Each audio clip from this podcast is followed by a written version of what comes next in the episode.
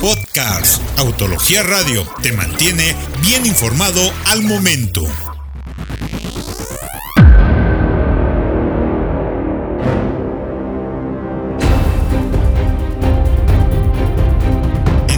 De la industria automotriz existen historias tan intrigantes como podamos imaginar, especialmente si se suma Corea del Norte, ese país asiático con un sinfín de misterios que todavía se encuentra totalmente aislado y desconectado del resto del mundo, y en donde ni siquiera es legal tomar fotografías en ciertos puntos.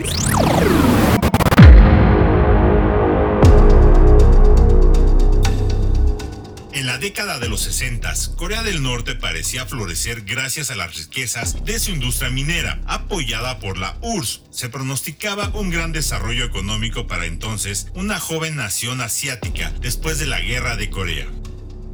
En Suecia, una alianza socialista quería aprovechar para convencer a su gobierno para que reconociera a Corea del Norte como país, viendo en ello una buena oportunidad para hacer negocios. Volvo fue una de las primeras compañías suecas que trató de tomar ventaja de esta oportunidad para hacer negocio y envió mil unidades del Volvo 144 de 1974 a Corea, junto con una cuenta que el entonces líder Kim Il-sung nunca tuvo intención de pagar. Increíblemente, muchos de esos autos siguen funcionando y se usan principalmente como taxis en las calles de Pyongyang. Es común que uno de estos autos color verde se cuele en las pocas fotografías que existen en la capital norcoreana. La mayoría parecen estar en buenas condiciones y se presume que dentro de Corea se establecieron pequeños talleres que pudieron construir piezas de recambio para los autos, pero se sabe que el tren motor es extremadamente durable. Que un auto soportara más de 40 años en uso como taxi y en un país cuyas calles no siempre están pavimentadas, habla muy bien de la durabilidad y confiabilidad del mismo, especialmente cuando muchos de los dueños ni siquiera tienen la posibilidad de darle un mantenimiento correcto al coche con el paso del tiempo.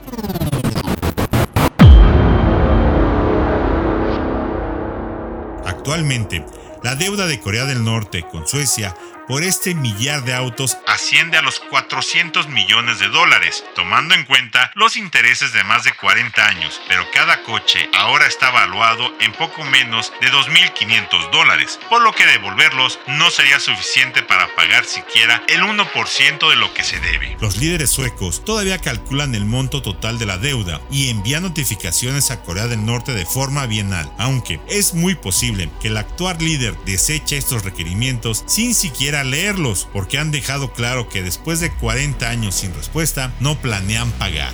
Sería interesante que Volvo tomara ventaja de la situación para fines mercadológicos, ya que al menos podría hacer gala de su eslogan que en Corea del Norte ha probado ser totalmente verídico. Volvo for Life.